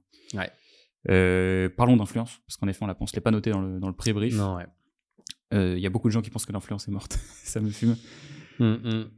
Alors, en- alors qu'en plus, l'influence aussi aujourd'hui est un peu bradée. hein. C'est-à-dire que les prix sont quand même moins élevés qu'avant. Merci Booba. Merci Booba, voilà, exactement. Merci Booba pour les soldes permanentes sur le marketing, sur l'influence. Donc euh, c'est cool. Euh, alors après, comme chaque canal, en fait, il faut en exploser un puis passer au suivant. Ouais. Voilà, faut pas se défocus parce que si tu te défocuses, tu engages de nouvelles personnes pour. Enfin bon, bref, il faut se focus. Le marketing d'influence, euh, il faut l'analyser pour moi au trimestre, au mois, voire à l'année. Parce que tu as une OP avec un influenceur, elle peut pas du tout fonctionner, et d'autres, elle peut exploser. Donc nous, on fait plus un ratio. Voilà, on sait que tous les, tous les influenceurs ne se valent pas. On commence à comprendre lesquels fonctionnent le mieux. On vise un ROAS de 2. Voilà, franchement, pour l'influence, c'est plutôt pas trop mal. Et euh, donc, tu as le pay d'influence, qu'on fait pas mal. Tu as aussi le seeding, qui est simplement envoyer des produits gratuits à des micros, à des nano-influenceurs qui utilisent le produit. Et s'ils sont contents, ils font une vidéo sur, sur Boku, euh, ils le postent en story ou non. Nous, on récupère aussi du contenu. Donc ça, c'est plutôt cool. Et, euh, et c'est un bon business à scaler. On y attribue, euh, on y attribue quand même, pareil, genre entre 10 et, entre 10 et 15%. C'est assez élevé Ok, ouais. de notre budget sur du marketing d'influence. Et, et c'est c'est top. Une, une fois que tu arrives à trouver des influenceurs qui fonctionnent bien, ce qui est dur au début, hein, au début, tu fais beaucoup de tests. As la moitié qui ne fonctionne pas. Par contre, la moitié qui a fonctionné, tu vas itérer avec eux. Quoi. Tu vas faire 2-3 OP par an. Et là, c'est là où tu deviens plus rentable. Le marketing, le marketing d'influence, c'est c'est exponentiel. Au début, tu n'es pas rentable, puis après, tu l'es énormément. D'accord, ok. Et tu as peut-être des, des guidelines sur c'est quoi, une fois que tu as identifié tes influenceurs, le, le, format d'une. Je sais pas si c'est un placement story qui fonctionne, est-ce que vous faites de la, du feed, est-ce que sur Instagram, sur Ouais. YouTube, sur TikTok? Euh, alors nous, on fait essentiellement du, euh, de la marketing influence sur Insta. On Ouais. fait aussi du YouTube parce que c'est evergreen, c'est sympa, euh, c'est important d'être un peu partout. Euh, bon bah il y a la, la- la notion du brief qui est hyper importante. Il faut vraiment bien communiquer euh, avec l'influenceur pour que lui communique bien les informations essentielles, parce que tu as des influx qui vont pas revenir sur leur, leur vidéo, Mm. ça c'est un petit peu relou mais ça arrive. Tu as des influenceurs qui vont vraiment bien fonctionner en story et d'autres Ouais. pas du tout en réel et d'autres vice versa et d'autres les deux. Nous, de manière générale, on prend une story, un rappel de story euh, une semaine plus tard, mettons, et un réel entre les deux. Ça, c'est ce qui fonctionne le mieux chez nous. Euh, et derrière ça, tu as des influx qui fonctionnent très très bien. Euh, et ceux qui fonctionnent le mieux avec nous, ce sont des, des vrais créateurs de contenu. C'est limite des artistes, tu vois. C'est des chanteurs, Mmh. des rappeurs, genre de choses, tout type de contenu. Et en fait, on, on va moins aller chercher de l'influenceur un peu lifestyle, mais plus de l'influenceur dit qui fait du divertissement. Donc que des gens vont regarder avec euh, beaucoup de ressenti, euh, beaucoup d'engagement. Et c'est- vers les influenceurs qui font du divertissement qu'il y a le plus d'engagement pour nous. Et euh, parce qu'on propose du contenu hyper fun. Et du coup, on garde ces guidelines. C'est nous ce qui nous permet d'être le plus rentable en marketing d'influence. C'est de trouver des créateurs de contenu qui vont te faire une vidéo hyper fun, hyper drôle dans leur vibe, dans leur sauce. Donc ça, c'est pour la partie acquisition. Euh, maintenant, donc il y a encore, on va encore parler d'une discipline qui est assez méconnue euh, en France, c'est le, le CRO. Donc euh, tout ce qui va se passer une fois qu'une personne arrive sur ton site internet. Hmm. Vous, c'est quand même un sujet important. C'est un sujet existentiel. Ouais. Euh, pour moi, une DNVB qui n'a pas une team CRO, un prestat CRO, c'est une DNVB qui chaque jour perd un peu d'argent. Parce qu'un site non optimisé, des offres non testées, des wordings non testés, des- enfin, quand tu testes pas ton site, tu passes à côté d'un taux de conversion qui est beaucoup plus élevé, d'un panier moyen qui est beaucoup plus élevé, d'une rétention qui est beaucoup plus élevée, d'une une LTV qui est aussi beaucoup plus longue et beaucoup plus élevée. Et créer un site web, te dire qu'il est fini, tout va bien, c'est tout bon, avec un petit taux de conversion satisfaisant entre 1,5 et 2, mettons, pour moi, c'est une aberration sans nom. C'est une aberration sans nom. Euh, on ne se rend pas compte d'à quel point une team CRO qui va AB tester chaque partie de ton site, chaque produit, chaque prix, euh, tu ne te rends pas compte à quel point ça peut changer, euh, ça peut changer ton business. C'est pas compliqué, c'est un site qui convertit mieux, c'est un panier mo- moyen plus élevé, tout ton business va être plus rentable. Chaque euro dépensé sur Meta va être plus rentable parce que ton site convertit mieux. Et, euh, et ça, c'est, enfin, pour nous, c'est existentiel. Et on teste aussi beaucoup les prix. Ouais. Euh, une erreur que beaucoup, je trouve, de DNVB ne, ne font, font quoi. C'est ne, ne- ils testent, ils Ouais, testent ouais, c'est pas leur vrai, prix. Produit, 50 euros, C'est ancré. c'est ancré. Fin. Ouais. Oui. Tu testes plein de trucs sur ton site, plein d'autres, je sais pas, stratégies marketing, plein de vidéos sur Meta, et ton prix, tu ne le testes pas. Alors maintenant, quand tu testes ton prix, euh, les, les clients, c'est pas des mongols non plus, euh, il faut que la valeur perçue augmente aussi. Si tu augmentes ton prix, euh, tu vas augmenter ta rentabilité, mais il faut que ton packaging soit meilleur. Il faut que tu proposes quelque chose de plus, une expérience en plus. Tu peux pas juste balancer 20-30 euros comme ça dans la vue sans trop de justification. Donc il faut faire attention à ça aussi. Il y a beaucoup d'abus qui peuvent être faits. Et de toute façon, si tu augmentes trop ton prix sans justificatif, tu n'as plus de clients. C'est simple. hein, les gens ne sont pas, sont pas stupides non plus. Mais il faut, il faut le tester. Il faut le tester parce qu'on passe souvent à côté de 5, 10 euros en plus. Par exemple, nous, la livraison, euh, au début, on l'offrait. Puis tiens, on a AB testé le fait de la faire payer et tout se passe bien. Pourquoi? Un peu de contexte. Un beau cul, t'achètes un beau cul comme euh, quand t'achètes un lave-vaisselle, un micro-ondes, un frigo ou encore un matelas. Et c'est un produit qui coûte assez cher. C'est un produit, c'est un one-time buy. Euh, tu mets du temps euh, avant de l'acheter et tu t'attends Ouais. à payer une livraison chère pour avoir un produit qui arrive en sécurité contre signature. Euh, si le produit se perd, bah, en fait, tu as une assurance qui est inclus qui fait que tu vas recevoir un autre produit, tu vois, ce genre de choses. En fait, tu... c'est un produit qui est tellement lourd. La décision d'achat est tellement lourde que les gens sont prêts à payer une livraison. C'est minime pour eux. C'est une fois que tu arrives au checkout et que tu es prêt à payer un produit à 140 euros, qui va changer ta life littéralement, bah, tu es prêt à payer 10, 15 euros de livraison, c'est pas un problème. Et ça, ça peut quand même changer pas mal ton business model. Quand c'est eux qui payent la livraison, c'est bon. quoi. Parce que Ok. offrir la livraison, c'est pas toujours bon, euh, bon pour ton business. Ouais, bah écoute, j'allais demander quelles étaient les grandes variables que vous testiez. Donc, livraison, prix. Que... Livraison, prix, offre aussi. Ouais. Euh, différents placements d'offres avec différents, euh, différents blogs, différentes sections sur ton site web. Euh, Est-ce que le gifting fonctionne mieux pour toi? Est-ce que la promotion va mieux fonctionner Est-ce que la livraison offerte va mieux fonctionner Est-ce que l'extension de garantie gratuite? Comment le savoir? Comment le savoir? Et bah tu le testes. Et l'A-B testing, hein, je le rappelle, c'est tu testes deux offres ou deux variables différentes sur le même laps de temps avec le même trafic aussi ou pas qualifié. Soit la même chose. Parce qu'il y en a beaucoup qui font de l'A-B testing, ils testent une semaine un truc et la semaine d'après un autre. Et ils comparent les deux semaines. En deux semaines, il peut se passer plein de choses. Si tu testes en, en début de mois, tout le monde a de l'argent, en fin de mois, plus personne n'en a. Euh, en fonction du soleil et du bon temps, euh, bah, les choses peuvent changer aussi. Le trafic peut être d'une plus ou moins bonne qualité en fonction des ads que tu as sur Facebook. Donc en fait, ça crée trop de variables. Et c'est, il n'y a qu'avec une team CRO que tu élimines toutes ces variables-là et que tu confrontes une solution à 50-50 euh, à un trafic dédié. Quoi. Et tu utilises des outils ou tu le fais en natif dans Facebook euh? Ah non, on ne fait pas sur Facebook, on Google Optimize. Ok. Google Optimize, et c'est notre team CRO qui s'en charge. Et on fait quelques A/B tests sur Facebook, mais du coup, c'est de l'A/B test de, de créatif, ça. C'est pas tellement par rapport, c'est pas tellement lié au. CRO. Parce que tu peux aussi faire, enfin, faire deux cellules et mettre une landing page différente à chaque fois, tu vois, si tu as tes deux. Mais bon, Alors, landing page, c'est encore un autre sujet pour Ouais. moi. C'est encore, c'est plus du CRO carrément, c'est encore autre chose et c'est encore une autre stratégie. Ok. Bah, tiens, je suis curieux de savoir, du coup, comment est-ce que tu, tu différencies ça? Parce que du coup, pour, pour toi, la partie, en fait, quand tu dis CRO, c'est tester des, des fondamentaux de ton produit et de ton offre. Mhm. Et euh, les landing pages, c'est autre chose. Donc. Landing page, c'est autre design. chose. Ah ouais, ouais. Landing page, euh... alors la landing page, c'est c'est pour moi, c'est un, cœur, c'est un cœur de notre business puisque elles sont, elles sont tirées des créas qu'on va mettre en place euh, et de la stratégie des offres qu'on va mettre en place aussi sur notre site. Euh, et en gros, si tu veux, le CRO sur le site web, c'est pour augmenter la conversion, augmenter la rentabilité du business. Les landing pages, elles sont considérées comme des réchauffeurs d'audience. Euh, en gros, on convertit landing page, on explique le concept. Au lieu d'envoyer directement depuis une ads des clients sur ton site web, ils passent par une entité entre les deux qui est une landing page. Euh, nous, les landing pages, on les utilise pour réchauffer une audience qui n'est pas encore assez qualifiée. Euh, et au lieu de balancer une landing page en mode page produit, acheter notre offre, 24 heures, machin, je sais pas trop quoi, on va faire un article, on va apporter de la valeur. Puisque sur les ads, le client clique, mettons sur, clique, mettons sur en savoir plus, il arrive sur un article. Pourquoi est-ce que le VC japonais c'est bien? Pourquoi est-ce que le PQ c'est mal? Six raisons pour lesquelles les VC japonais sont excellents. Euh, voici pourquoi une ou un tel VC japonais chez lui, par exemple. Et en fait, ils lisent l'article et tu parles pas de produit, tu parles pas de parles pas de promotion ou d'offre en tant que tel. Juste, tu exposes le pourquoi du comment, la logique entre les pains, la friction et les bénéfices produits. Tu réchauffes ton audience et ensuite, en savoir plus, direction le site web, les, clients cliquent, euh, les gens cliquent en fin de page sur un bouton, ils arrivent sur ton site web et là ils sont bien bien plus qualifiés et bien plus à même d'acheter ton produit. Et du coup nous, on teste pas mal de landing page, de concepts de landing page, de branding différents, euh, hébergés toujours sous le domaine de Boku par contre, Euh, et ça fonctionne plutôt bien. Ok. Je vois ce que tu veux dire. Donc, dans ce cas-là, en fait, aux US, ils appellent ça une advertorial. Ouais. Euh, mais ouais, du coup, c'est une landing page, en fait, qui n'est pas une page de conversion. Mais donc, les deux sont des landing pages sur ton. Ouais, c'est ça. Parce qu'il y a des landing- pages où c'est juste une sorte de click funnel en fait, et à la Voilà. fin t'achètes, t'as tout carte et c'est fini. Et c'est une sorte de réduction de, ton, de ta page produit ou ton site web. Ouais. C'est encore différent. Ouais, ça. Nous, on fait pas de ça. C'est une page de, pour réchauffer. quoi. Ouais. Ok. Mm. Ça, c'est super intéressant parce que il y a si peu de marques qui le font. Ouais. Euh, personne et euh, ouais. Et parce que t'as pas aussi beaucoup d'acteurs euh, de Presta qui le font. Tu vois, je que. Ah bah on le fait nous-mêmes. Ça, Ouais. on le fait, nous-mêmes en interne. Ouais, moi je connais. T'as quoi T'as Boost Conversion qui le fait. Il y a un gros sujet au global, c'est que toi, tu es un, un malade de lever les objections à l'achat. Hmm. C'est- tout l'enjeu, c'est tout l'enjeu de Bogu. Ouais. Euh, donc lever les objections. Comment rendre accessible ton produit, ton offre? C'est un vrai sujet. Donc en premier lieu, il faut que ton prix il soit adapté. Il faut que ton prix soit adapté. Tu peux pas vendre un produit même si il fait des, des folies à un prix de dingo non plus. Si tu veux pénétrer le marché, en tout cas, c'est pas la stratégie à avoir. Donc nous, euh, pour un peu de contexte, une de nos objections principales, c'est l'installation. Juste après, c'est euh, pas le bénéfice produit, mais est-ce que j'aimais me faire laver les fesses par un produit? Concrètement, c'est ça.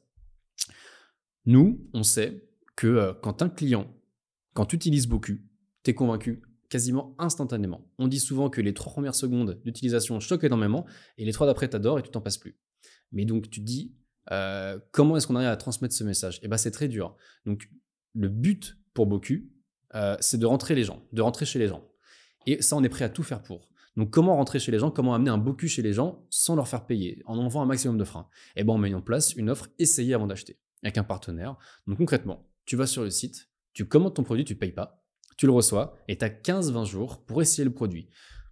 Si tu l'aimes pas, si tu l'aimes pas, juste tu l'aimes pas, tu peux le rendre. Si tu n'arrives pas à l'installer, tu peux le rendre. Tu peux le rendre pour quelque raison que ce soit. Retour gratuit. C'est hyper important en fait d'offrir une expérience risque-free d'essai un client sur un produit qu'on ne connaît pas. Si tu achètes une tasse, essayer avant d'acheter, ça n'a pas de sens. Les gens savent ce que c'est une tasse, ils savent le fait que ça fait, il n'y a pas de sens. Par contre, sur ce produit-là, c'est existentiel de le faire. Et parce que nous aussi, on a, très, on a énormément confiance en notre produit, on sait qu'une fois que les gens l'utilisent, comme je te disais, il l'adore, il le garde. Du coup, on a un taux de retour qui peut être un peu plus élevé que d'autres marques, euh, bah parce que on facilite énormément le retour. Aujourd'hui, euh, que tu aies brisé ton bocu en deux ou juste que tu l'aies pas ouvert, le retour est le même. Tu payes pas, tu payes rien, mmh. tu payes pas la livraison, c'est comme ça. Et euh, c'est un petit risque quand même d'être de, de, aussi open à la livraison, mais quand tu arrives sur un marché avec un produit à démocratiser, il faut que ce soit très facile. Il faut que ce soit très facile pour le client de se projeter avec le produit, de se dire, je peux l'essayer, je peux rendre si j'en suis pas satisfait. Et derrière ça, il faut avoir un, service client qui est au nec plus ultra aussi, qui est au top. Il faut avoir des experts qui peuvent accompagner le client dans l'installation 7 jours sur 7. Notre SAV travaille 7 jours sur 7. On a des équipes qui se relaient parce que les gens euh, installent aussi leur beaucoup le week-end en général. Et euh, quand, euh, quand tu as un produit avec le premier pain qui est l'installation, euh, moi, j'ai pas envie d'acheter un produit à 140 balles si je vais pas réussir à l'installer. Et si en plus, parce que le paquet est ouvert, je vais pas réussir à me faire rembourser. Donc il faut que je sois en capacité de l'installer et si je ne le suis pas, il faut qu'on puisse m'aider. Et si j'y arrive pas, il faut qu'on puisse me rembourser rapidement et j'ai pas envie de payer pour faire un retour. Donc quand tu arrives à aligner tous ces points-là, qui, euh, sont des points en fait des, des, des normaux hein, pour même n'importe quel produit, euh, bah, tu arrives à avoir une expérience un peu frictionless. Euh, et si en ads, tu arrives à exploser, les, exploser aussi les, points de friction, du style le prix, ça fonctionne bien. Nous en ads, ce qui fonctionne très bien, c'est de comparer le Bideboku à des toilettes japonaises. Même bénéfice et dix fois moins cher. Génial.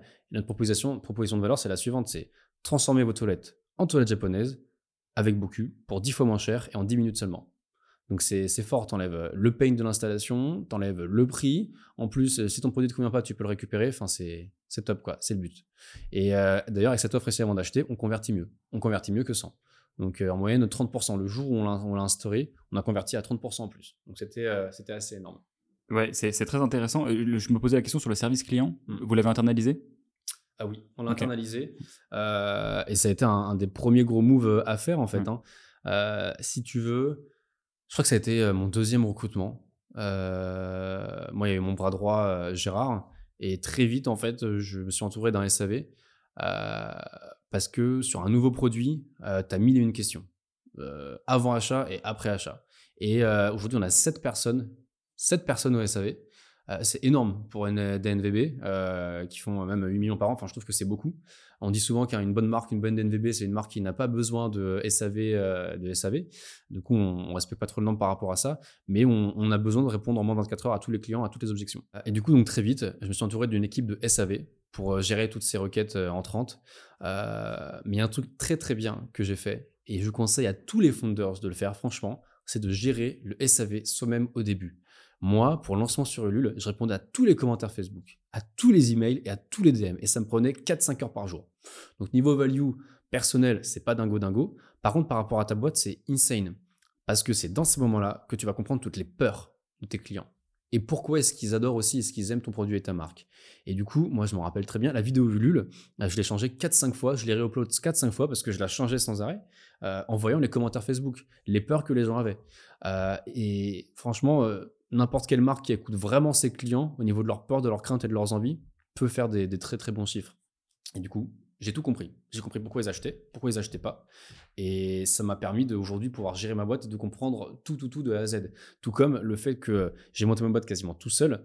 Euh, j'ai monté le site tout seul, j'ai fait le marketing, j'ai fait le copywriting, j'ai fait le shooting photo, les graphismes, le packaging, le produit. Ça me permet d'avoir un scope à 360 degrés qui est énorme et qui me permet de coacher et de gérer chaque prestataire, chaque personne qui est dans mon cul à fond, à balle. C'est, je suis bon partout, excellent nulle part, mais ça me permet d'avoir une belle vision suffisamment, euh, suffisamment aguerrie pour euh, bien gérer la boîte. Et du coup, euh, le SAV, c'est important de le faire, de, de temps en temps replonger, rediguer, voir quels sont les nouveaux problèmes, nouvelles peurs, nouvelles craintes, pour ensuite changer tout ça sur ton business. Ok.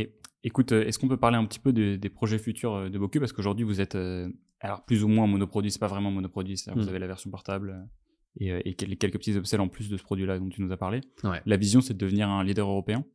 Ouais, c'est ça. Donc, euh, je vais répondre en deux parties. Donc, tu as la partie product pure et tu as la partie euh, marché, enfin euh, B2B plutôt. C'est-à-dire que là, on est uniquement online avec un best-seller et on va passer d'une marque online à best-seller à une marque aussi offline, donc en retail distribution, on va en parler, avec deux, trois gros, gros produits. Donc, comme je te disais tout à l'heure, on ne peut pas vendre des gros WC japonais tout de suite. Pas faisable, pour plein de raisons. Euh, et donc là, la stratégie, c'est on rentre chez les gens, ils adorent nos produits. Donc, ils sont confiants dans l'idée d'acheter un produit plus cher avec des bénéfices encore supérieurs à un truc qu'ils adorent déjà, qui était très accessible. Et ça, on le sait parce qu'on fait des sondages auprès de nos clients. hein. Les suppositions en business, les euh, j'espère que, je pense que, ça fonctionne pas. On ne suit pas une marque euh, à l'aveugle. Donc, on sait pour sûr que le prochain produit qu'on va vendre, qui se vendra autour de 240 euros, va être acheté. On le sait. Et donc, le prochain produit, c'est un abattant message japonais tout entier. Parce que les gens aiment beaucoup ce petit euh, gadget, on va dire, à fixer, c'est génial. Mais il y a une vraie demande entrante de personnes qui nous disaient Mais euh, vous pourriez pas intégrer euh, beaucoup dans un abattant comme ça, il n'y a pas de bras sur le côté, euh, peut-être que ça bouge un peu moins, j'aime bien avoir un truc bien design, bien carré. euh, Est-ce que vous pouvez faire ça? Ça, on en a reçu des centaines et des centaines de messages comme ça. Et donc, pareil, qu'est-ce que j'ai fait? Retour sur le sourcing, retour sur d'autres marchés. Qu'est-ce qui fonctionne? Est-ce que cette typologie-là de produit fonctionne? Oui, non, oui à l'attraction, oui, non. La vérité, c'est que oui. Ok. Comment est-ce qu'on reprend ce concept de bâton message japonais? Comment est-ce qu'on le modifie pour l'adapter au marché français en termes de connectique, en termes de mécanisme, en termes juste d'ergonomie générale? On arrive à un produit. Ok, très bien, fine. Et on fait un lancement. Donc là, on va vendre un, un- un prochain produit qui est un abattant WC japonais. Et euh, on va le vendre avec un filtre à eau. Puisqu'on avait aussi également une vraie demande de nos clients qui avaient des eaux calcaires, qui avaient des eaux trop chloreuses ou des eaux avec des métaux lourds parce qu'ils ont une vieille plomberie. Il y a une vraie demande entrante des clients qui veulent une eau plus saine. Euh, et du coup, on va vendre aussi également des, du coup, des filtres. euh, avec un système d'abonnement. Donc c'est super bon pour la LTV, ça, parce que nous, mine de rien, on est un one-time buy. C'est-à-dire que tu achètes un Boku, le truc dure tellement longtemps, enfin, et tu as un WC chez toi souvent que tu n'as pas besoin d'en racheter d'autres. Ça, c'est bien pour le client, mais ça représente aussi un problème pour nous. Euh, et avec ce produit-là, la bâton WC japonais, donc on monte en gamme, un produit qui est plus efficace, qui est plus solide, qui est plus de standing, euh, avec, mécanisme, avec des mécanismes plus élaborés. Euh, ça me permet de monter en gamme avec ce petit filtre pour du revenu récurrent. Et très vite, on va arriver sur une version électrique, en fait, qui demande plus de travaux, qui va s'adresser à une autre gamme de clients. Euh, et celle-là, on va aussi proposer du service sur de l'installation. Puisque ça, ce produit-là, que tu aies deux bras gauche ou tu jamais tenu un tournevis de ta vie, tu peux l'installer très facilement en 10 minutes. Euh, par contre, dès qu'on parle d'électricité, là, c'est un peu plus délicat. Là, il faut faire un peu de travaux. Ou alors, tu as une prise, mais dans les toilettes, c'est plutôt rare, tu vois. Hmm. Euh, et donc, on va proposer du service en même temps que la vente de nos produits. Et in fine, on va vendre des vrais WC japonais. Ils vont arriver assez rapidement. Et euh, si tu veux, euh, là, le service a une très très grosse part à jouer aussi.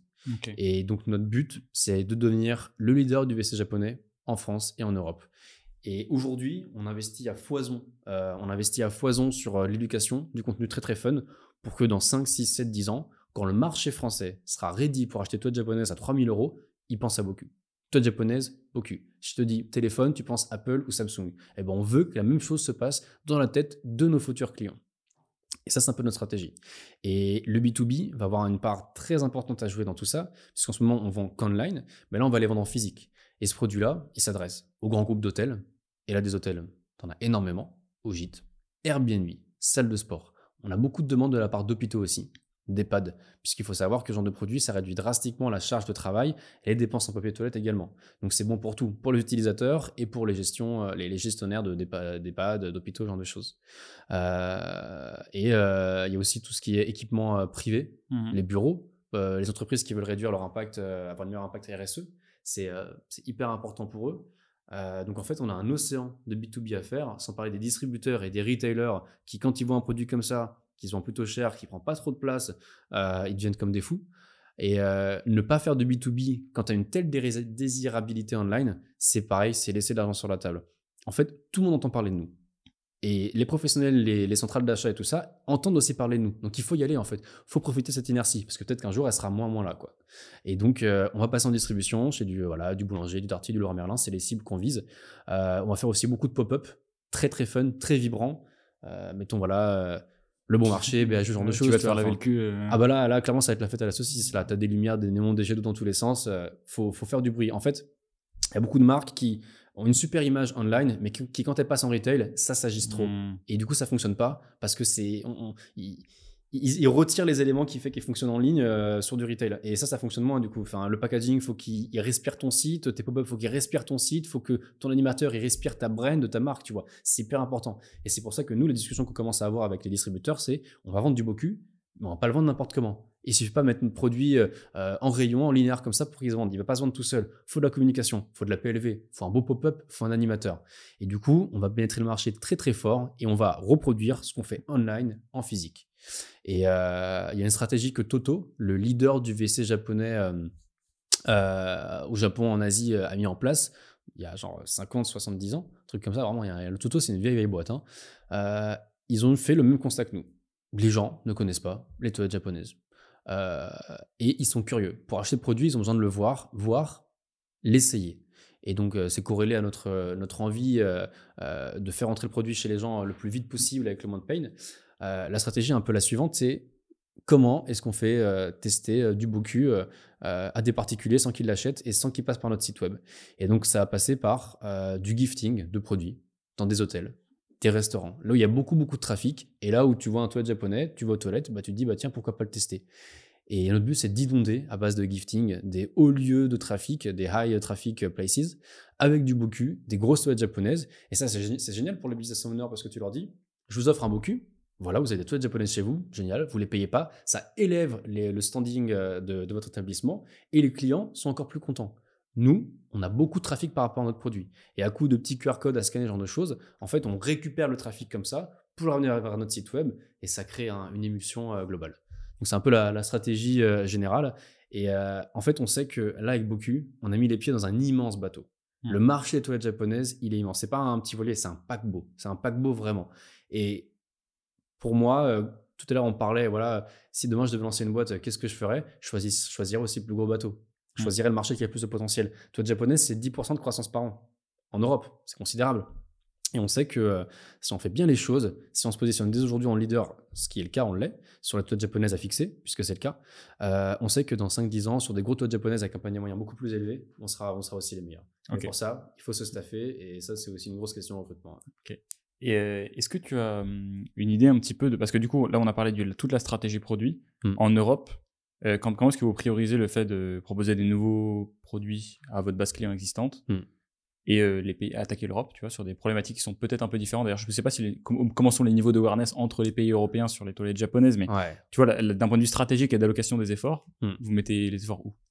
Euh, bah, les efforts, tout comme en ads, où est-ce que quand on met 1 euro, on en récupère le plus? Fine. C'est la France, eh ben, on, pète la France. On explose la France, on, marche, on explose le marché francophone. Quand, on- commencera à pallier un petit peu, là, on pourra se poser d'autres questions. Euh, ou, quand on commencera à avoir beaucoup, beaucoup, beaucoup d'argent, là, on pourra attaquer d'autres marchés. Le but, c'est de maîtriser ton business model et ton acquisition online sur un marché à 1000% avant de la reproduire. Tu as plein de marques qui se lancent sur d'autres marchés alors qu'elles sont pas excellentes sur le leur. Ça, c'est une énorme erreur. C'est-à-dire que tu veux reproduire les mêmes erreurs, payer les mêmes erreurs sur d'autres marchés alors que tu en fais déjà sur le tien. Donc, c'est pas bon. Donc, on attend d'être vraiment excellent. Je juge qu'on ne l'est pas encore assez, même si on est très bon, on n'est pas encore assez bon. On attend d'être excellent pour l'attaquer ensuite. L'Allemagne, les UK, euh, pas tellement l'Italie ou l'Espagne, puisque le niveau d'awareness est très différent. En fait, en Italie et en Espagne, ils ont des bidets partout. Donc euh, pour eux, leur proposer ça, c'est bah, j'ai déjà un bidet en fait. Là-bas, ils construisent une baraque, un appartement, une maison, il y a un bidet qui est déjà là. Donc ça n'a pas de sens d'aller les chercher. Par contre, le nord de l'Europe, là, beaucoup, beaucoup plus. Euh, même la Hollande, derrière ça, t'as le Québec, qui est de l'autre côté, mais euh, ils parlent français, donc c'est aussi un, facile, un marché très facile à pénétrer en termes de priorité. Bah, écoute, on cherche les marchés qui ont le plus d'argent, qui ont un PIB qui est le plus élevé, un pouvoir d'achat qui est fort, un marché qui a l'habitude d'acheter en ligne aussi. Par exemple, euh, les, certains pays de l'Est n'ont pas du tout l'habitude d'acheter en ligne. Les Allemands, par contre, adorent ça. Et alors derrière, il faut faire attention. Comment est-ce qu'ils achètent en ligne? Quelle méthode de paiement ils utilisent? Et tu as plein de prestats. euh, Peut-être que tu travailles avec euh, certains d'entre eux, des, euh, des prestats de paiement euh, qui sont spécialisés dans le déploiement de, de, de, de- de moyens de paiement, de terminal de paiement. Comment est-ce qu'on dit ça déjà? De solutions de paiement PSP, ouais. de solutions de paiement euh, sur différents types de pays, euh, avec différents types de moyens de paiement fractionnés, des, des pays libres, des machins dans tous les sens, je sais pas trop. Mm. Donc il faut choisir le bon marché, ce qui a le mieux fonctionner chez toi, l'instaurer sur ce marché-là, s'entourer de locaux aussi, de la culture, parce que tu vends pas un, un bidet en France comme tu en vends en Allemagne. Euh, une fois que tu as bien analysé ton marché, euh, bah go quoi. Et alors des fois, j'ai quand même vu des lancements hyper bien rodés avec des millions derrière qui fonctionnaient pas. Et euh, des fois, ça s'explique pas toujours. Euh, parce qu'en France, tu vois, nous, on a eu une inertie au début avec la campagne Ulule qui a fait qu'on était très médiatisé. Je suis passé sur Quotidien, des émissions, il y a plein d'articles sur nous. Euh, et c'est peut-être quelque chose qu'on n'aura pas dans d'autres pays. Et des fois, il faut ce kickstart de début, Ouais. d'authenticité, de crédibilité pour lancer une DNVB. Et tu as des marques, si n'étaient pas passées dans une émission du style euh, Qui va être mon associé, par exemple, qui n'auraient jamais fonctionné. Ouais. Et, euh, et ça, c'est la seule variable pour moi. C'est la seule variable quand tu te lances sur un, un marché, que tu fais bien les choses, c'est la variable qui peut faire que ça fonctionne pas. Parce que tu n'es pas authentique, parce que tu n'es pas un founder allemand, anglais ou autre. Donc, euh, ça fonctionne bien. Bah, c'est marrant parce que cette problématique-là, quand tu en parles, c'est très intéressant pour tous les fondateurs de DNVB et je me la pose aussi à titre perso. C'est le jour où Mm. on voudra mettre Kodak dans un autre pays. Euh, Ouais. bah, comme on a aussi beaucoup basé ça sur Mm. du personnel, Ouais. c'est une problématique pour plus tard. Je me posais une question d'ailleurs. Vous avez toujours pas de vous avez des concurrents sérieux ou pas? Non. Donc en fait, vous avez un- vous devez aller le plus vite possible avant d'avoir la moindre. C'est pour ça qu'on investit, on se staffe beaucoup aussi. euh, et on sait que là, le B2B, enfin, c'est fait. Quoi. On est en discussion déjà avec des distributeurs et d'autres choses. Il faut aller vite. Il Ouais. faut aller vite, faut aller vite, faut aller vite. Parce que quelqu'un arrive demain avec, je sais pas, 5-10 millions, il peut nous faire un petit peu de mal. Alors pour moi, il ne doublera jamais parce qu'on a l'authenticité. Vous avez la brand. premiers, il y a la brand. Bête de barrière on à l'entrée. ouais. Ouais, c'est ça, c'est grosse barrière à l'entrée. Pour moi, c'est la, la com, le marketing et euh, la satisfaction client. On est une marque financée par des particuliers avec le crowdfunding. Et ça, c'est hyper, hyper fort. Mm. Et, euh, et donc, les concurrents, on en a eu quelques-uns à gauche, à droite, avec des produits de bien moins bonne qualité parce que la technologie d'assemblage ici, elle est brevetée et elle est vraiment unique en son genre. Et euh, c'est des mecs qui faisaient n'importe quoi, des mecs qui maîtrisaient pas leur communication, qui faisaient des fois des marques un peu trop lifestyle, mais ça fonctionne pas. On vend pas un beau cul comme on vend un plaid lifestyle pour euh, l'hiver, tu vois. Ça fonctionne pas comme ça. Mm. Et, euh, et donc, ils sont tous cassés la figure. Et euh, de toute façon, enfin, on- en vrai, on les écrase avec nos budgets com aussi. Donc, c'est très difficile de nous doubler aujourd'hui parce qu'on a pris beaucoup, beaucoup d'avance en SEO. On est excellent. Sur du VC japonais, en requête Google, on rank deuxième ou troisième, alors qu'on vend un bidet beaucoup à fixer, tu vois. Donc, euh, on a pris des grosses, grosses parts de marché. Euh, et c'est aussi parce qu'on investit beaucoup en pub, comme je t'ai dit. Donc, quand tu as un marché vierge, c'est génial, t'as pas de concurrent. Mais du coup, tu as tout un marché éduqué. Hmm. Tandis que là, tous ceux qui arrivent derrière nous, eh ben, ils ont été déjà éduqués. Enfin, le- les clients ont été éduqués par beaucoup. Donc, les compétiteurs, ils ont moins investi en publicité, ils sont plus rentables dès le début. Euh, mais malgré ça, c'est un marché qui est tellement compliqué à aborder, un produit qui est délicat euh, aussi à vendre, euh, que voilà, on n'a pas trop de soucis. Et de toute façon, comme tu dis, voilà, on a une brand qui est exceptionnelle. Les clients adorent beaucoup pour le divertissement qu'ils leur proposent, pour moi aussi. Euh, et ça, c'est quasiment impossible à reproduire. C'est euh, à deux marques similaires, deux produits similaires, la marque a la meilleure brand, elle va gagner. Même si l'autre est moins cher, franchement, euh, les, les- on le sait, hein, les gens achètent aussi beaucoup l'image et ça se voit avec les marques de luxe. J'ai l'impression de revoir un petit peu euh, il y a quelques années, c'est la ruée vers la culotte menstruelle. Je sais pas si tu. Mmh, ouais, ouais. euh, je crois que c'est Fempo qui a été les premiers. euh, Absolument. Fempo, Fempo, qui se sont cassés la gueule depuis, je crois, d'ailleurs. Ouais. Et, et ensuite, tout le monde a commencé à arriver. Et c'est des marchés qui, même aujourd'hui, dans les volumes, Hmm. atteignent pas ce que tu décris toi. C'est-à-dire qu'aujourd'hui, les, les grosses marques de culottes menstruelles qui faisaient des cartons à l'époque, bon, après, le marché D2C devait pas être ce qu'il était encore, je pense, il y a non, pas 4-5 ans. Hmm. On fait pas ça. Donc là, c'est une vague euh, exceptionnelle. Et d'être fait, t'as une réunion de, de facteurs aujourd'hui de la perfection euh, opérationnelle, Ouais, le bon product market fit et le fait qu'il y a un, un environnement concurrentiel qui soit tranquille pour vous, ouais. qui est monstre, quoi. Et en Europe, il y a des concurrents? On n'a pas trouvé Ouais. tellement. Bah, en fait, nos concurrents, euh, les Pourquoi directs, Pourquoi, en fait, je, ces trucs-là, je sais pas pourquoi. mentalité, éducation. Le PQ, Tout le monde a peur de ça? Bah, personne n'y pense. Enfin, le PQ, c'est la vie. C'est si demain je te dis que porter une montre c'est très mauvais, tu vas dire oui, non, je suis pas sûr. Enfin, Ouais. il faut éduquer. Et euh, c'est le PQ, c'est dans les mœurs depuis tellement d'années, tellement de temps. Enfin, personne ne pense à changer ça. Et nos concurrents les plus directs, c'est les vendeurs de toilettes japonaises. Mais ils nous font plus de bien qu'autre chose parce qu'ils vendent un produit dix fois plus cher que l'autre et encore moins, moins, moins accessible. Donc, euh, franchement, pour moi, c'est aussi l'awareness et la difficulté du marché parce que euh, vendre des toilettes japonaises, euh, nos concurrents, c'est souvent c'est des mecs qui font du B2B essentiellement. Euh, parce que c'est un produit qui à vendre en ligne est délicat. tu as beaucoup de, variables par rapport à, voilà, à la compatibilité du produit, ce genre de choses. Et bon, c'est un peu délicat à aborder. Et ouais. Ok. On va pouvoir clore cet épisode tranquillement. On, on- on sent beaucoup chez toi une, une inspiration de, avec les D2C américaines. Hmm. Et, et à la fois qu'on en parlait avant le- cet épisode, c'est assez dur de trouver des noms précis, je trouve, de marques qui, qui, Ouais. qui nous inspirent. Même moi, quand je pense, je sais que je suis très inspiré par les US, mais c'est un peu Hmm. dur. Euh, malgré tout, tu as réussi à en citer quelques-unes quand on a préparé cet épisode. Ouais, tu ouais. parlais de, de marques qui t'ont pas mal inspiré. Tu disais euh, High Smile, Hmm. par exemple, et leur rebond. Ouais. Euh, et tu peux, tu peux me décrire bah, bah, peut-être le truc dont on a parlé. Ouais. High Smile, c'est, une marque euh, qu'on a à peu près tous connue, je pense, euh, jusqu'il y a, il y a 5-6 ans, il me semble. Euh, et c'est une marque qui vendait un produit voilà, de blanchiment dentaire UV, etc. Le problème, c'est qu'ils sont fait copier par plein, plein, plein de dropshippers. Et ça commençait à, à vraiment mal se passer pour eux. Et ils ont eu l'excellente idée de se focus sur le produit. Et en fait, ils ont pff, transformé leur boîte, ils ont investi des millions dans le développement produit. Et aujourd'hui, euh, ils ont des produits qui sont exceptionnels et ils ont fait un, rebond incroyable. Ils sont euh, dix fois plus gros qu'avant. Alors qu'avant, ils étaient déjà très, très, très gros. Et euh, en fait, pour moi, les, boîtes, les marques qui vont très, très loin, c'est celles qui ont un produit de dingue. On dit souvent, voilà, tout le monde peut faire un million, tout seul quasiment.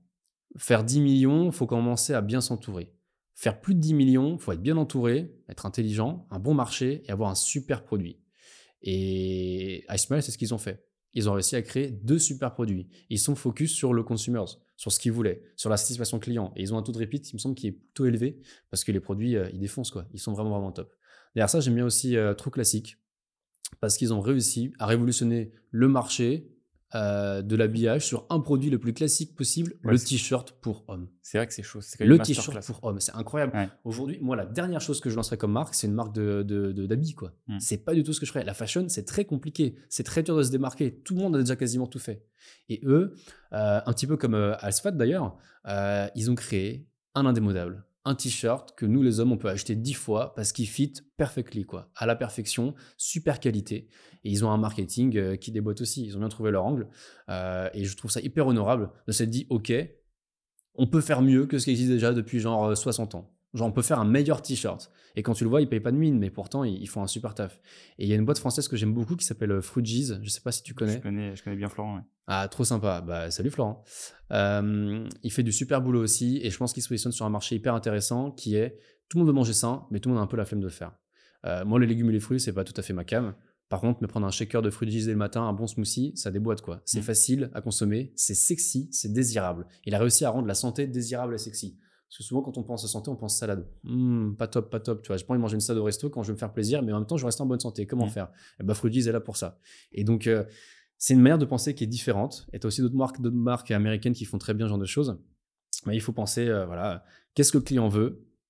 Qu'est-ce qui fonctionne pas mais que le client veut? Genre la salade, euh, personne ne veut de la salade pour être en bonne santé, pourtant le client veut être en bonne santé. Et comment je rends accessible les deux?